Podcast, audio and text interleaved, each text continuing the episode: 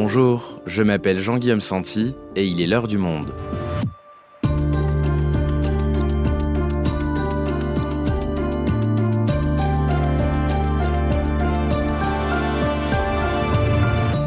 Aujourd'hui, le mouvement social qui démarre ce mardi 18 octobre avec une journée de mobilisation interprofessionnelle peut-il se transformer en grève générale?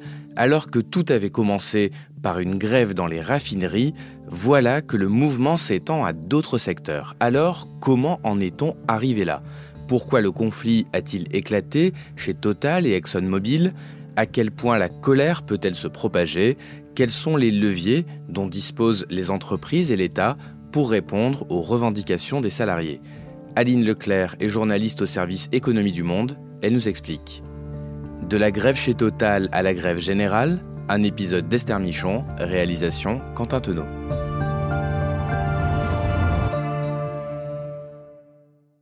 Bonjour Aline. Bonjour. Alors, on enregistre cet épisode lundi 17 octobre et vous, auditeurs, l'écoutez le mardi 18 octobre, journée de mobilisation interprofessionnelle à l'appel de plusieurs syndicats. Et toute cette histoire a commencé dans les raffineries. Les Français s'en sont bien rendus compte dans leur station-service. Alors Aline, où est-ce qu'on en est en ce moment de la grève chez Total et ExxonMobil? Alors euh, chez ExxonMobil, la grève a été levée. Hein, c'était une grève qui avait commencé mi-septembre. Elle a été levée la semaine dernière. D'abord parce qu'il y a eu un accord entre deux syndicats euh, et la direction, donc la SFDT, la CFCGC et la direction pour des augmentations de salaire. Ensuite, la CGT euh, ExxonMobil avait décidé de maintenir la grève parce qu'ils étaient mécontents en fait du résultat de cet accord. Finalement, comme il y a eu des réquisitions ordonnées par le gouvernement, ils ont décrété qu'il n'y avait en gros plus de levier de pression. Euh, et donc, bien que mécontents, ils ont décidé de lever la grève. Donc ça, c'est chez ExxonMobil. Qu'est-ce qu'il en est chez Total? Alors, chez Total, la grève a commencé un peu plus tard. Elle a commencé euh, fin septembre. Il y a eu un accord en fait euh, dans la nuit de jeudi à vendredi, donc signé également par la CFDT et la CFCGC qui à eux deux sont majoritaires. Accord que réfute en fait la CGT Total, qui pour l'instant tient bon sur sa grève, en sachant que lundi, le gouvernement a lancé des nouvelles réquisitions, notamment à Fézin, à Dunkerque. Donc voilà, c'est des nouvelles réquisitions dans des dépôts. Donc, est-ce qu'il va se passer là la même chose que ce qui s'est passé dans les raffineries ExxonMobil? Ça reste à voir. Alors, revenons au commencement. Qu'est-ce qui a déclenché cette crise chez Total Energy? Alors pour comprendre, il faut revenir un petit peu au début de l'année, au mois de février. Chez Total, il y a les négociations annuelles obligatoires, qui est ce cadre institutionnel dans toutes les entreprises, ce moment où on négocie sur les salaires. Donc les salariés obtiennent 2,35%. Il y a un accord qui est signé par toutes les organisations syndicales, même la CGT. Mais assez vite, euh, en mars, avril, mai, juin, l'inflation monte en flèche. Donc les salariés se rendent compte que la négociation du début de l'année est presque caduque, c'est-à-dire que, en gros, ils sont en train de perdre par rapport au niveau de l'inflation qui est à 5,8. Euh, voilà. Et du coup, dans le même temps, il y a une série d'annonces chez Total de résultats extrêmement euh, bénéficiaires. Ils ont des niveaux de bénéfices records au premier semestre et euh, plusieurs annonces très favorables aux actionnaires. Hein. On va, euh, en fait, euh, en juillet, Patrick Pouyanné dit, on, voilà, on va essayer de distribuer jusqu'à 15 milliards cette année aux actionnaires entre rachat d'actions et, dividendes. Et donc il y a deux poids deux mesures selon les salariés, c'est-à-dire pas grand-chose pour les salariés et de l'autre côté beaucoup d'annonces favorables aux actionnaires.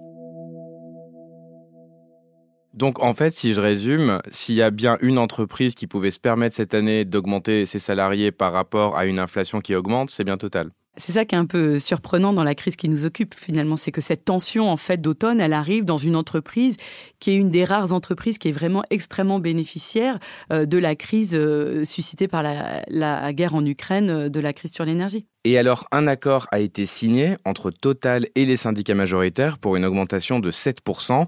Ça veut dire quoi concrètement pour les salariés? Quand on fait une augmentation, on décide d'une enveloppe, hein, de l'argent qu'on va, va dédier aux augmentations de salaire. Donc il y a une enveloppe globale qui est 7%, mais l'augmentation générale, elle va être de 5% pour les ouvriers et techniciens et de 3,5% pour les cadres. Et le reste sont des augmentations individuelles euh, à l'ancienneté, des choses comme ça. Donc vous voyez bien que là, y a, il y a une différence de communication. Pour Total, 7%, c'est plus que l'inflation. Et pour la CGT, qui prend les augmentations générales, ben 5% ou 3,5%, c'est moins que l'inflation. Donc c'est là qu'il y a un, nœud de désaccord. Donc quand on dit 7% d'augmentation, c'est 7% du budget, mais pour autant, il y a beaucoup de salariés qui auront peut-être que 5%, donc moins que l'inflation.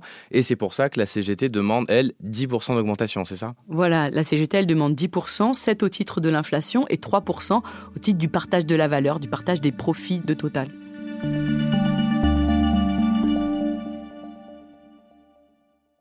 Ok, on a vu le cas de Total et ExxonMobil, mais ce mardi s'annonce une première tentative de grève générale, avec en tout cas une première journée d'action interprofessionnelle. Donc j'aimerais maintenant qu'on s'intéresse à ce qui se passe dans les autres entreprises.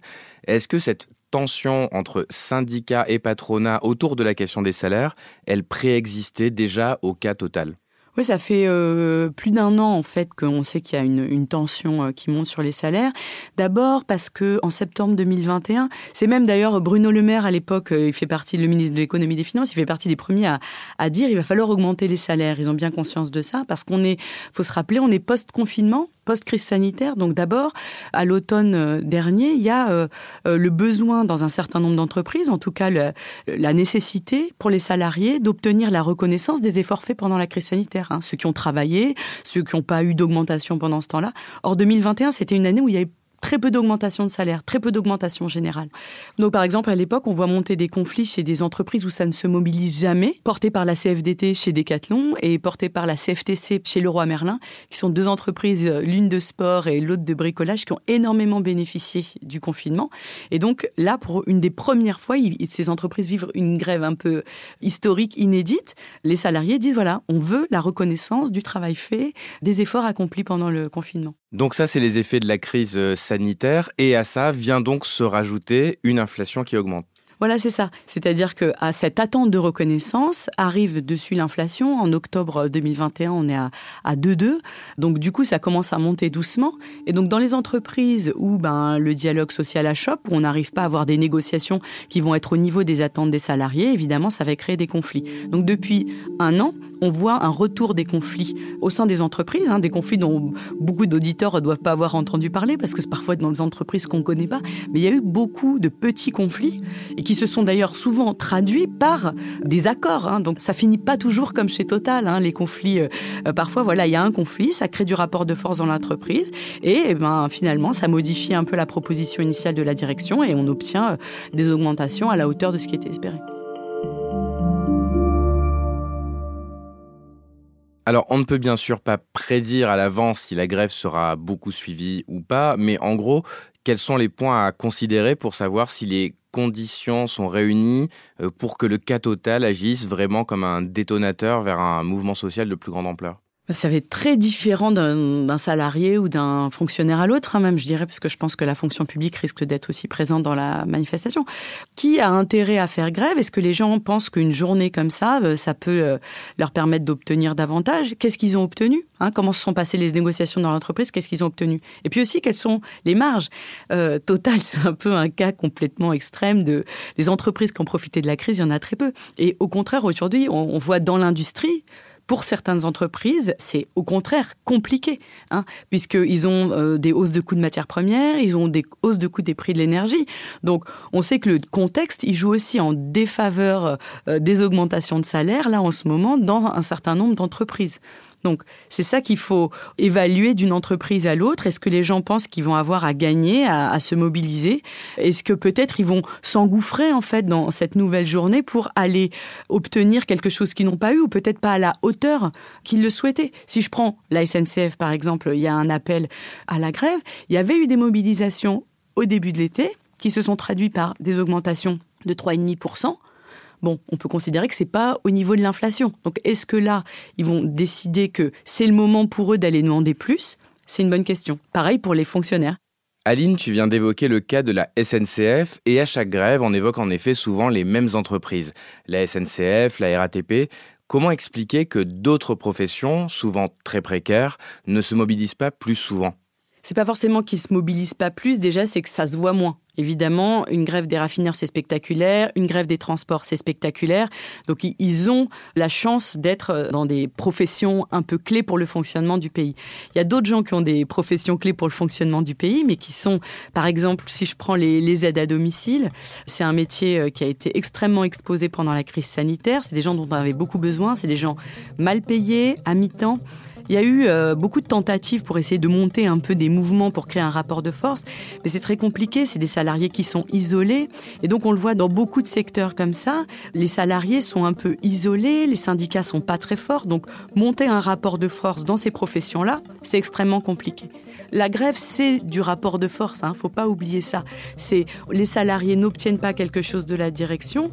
Quelles sont euh, les modalités d'action pour aller demander plus? La grève fait partie de ces leviers pour essayer d'aller demander plus.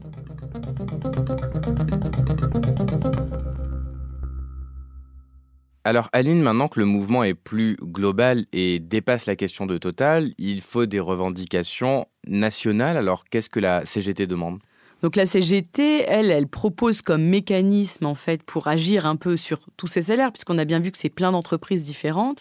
Donc elle, elle propose d'indexer tous les salaires sur l'inflation pas que le SMIC, tous les salaires. Philippe Martinez, il parle lui de d'échelle mobile des salaires, mais c'est un peu le, même principe, c'est-à-dire euh, s'il y a de l'inflation, on augmente tous les salaires. Mais si on augmente tous les salaires, il y a à ce moment-là le risque que les prix augmentent à nouveau un petit peu après. Alors c'est toujours le problème, il y a beaucoup d'économistes qui disent qu'il y a une crainte de la boucle prix-salaire, c'est-à-dire si vous augmentez les salaires, bah, l'entreprise, il faut bien qu'elle compense cette augmentation de salaire, donc elle va augmenter ses prix.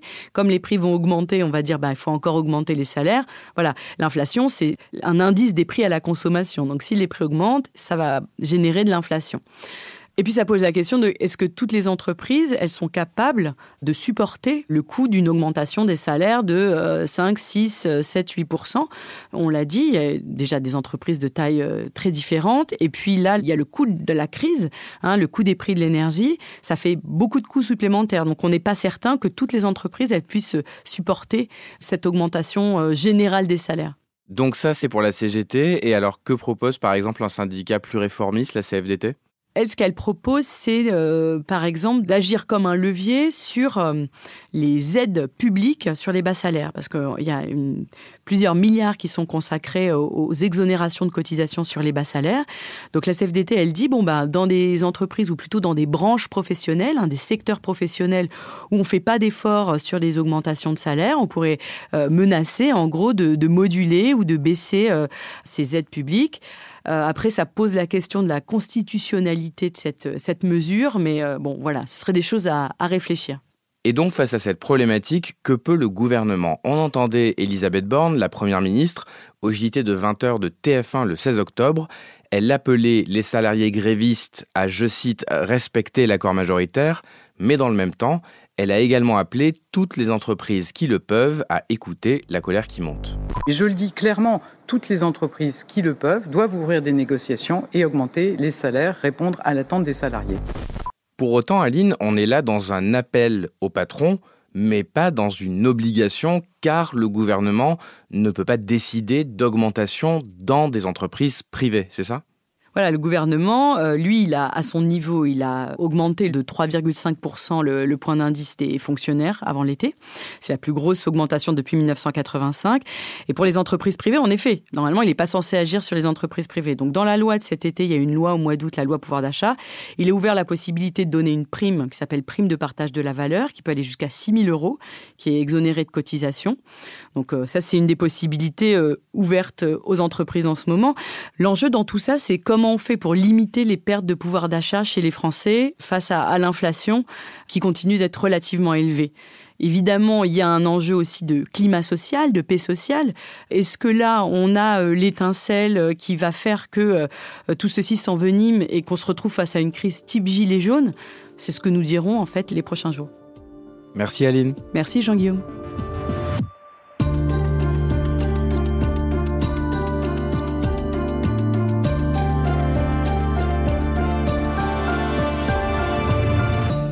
Si vous souhaitez en savoir plus sur le sujet, vous pouvez aujourd'hui aller suivre notre live sur cette journée de mobilisation interprofessionnelle sur notre site lemonde.fr.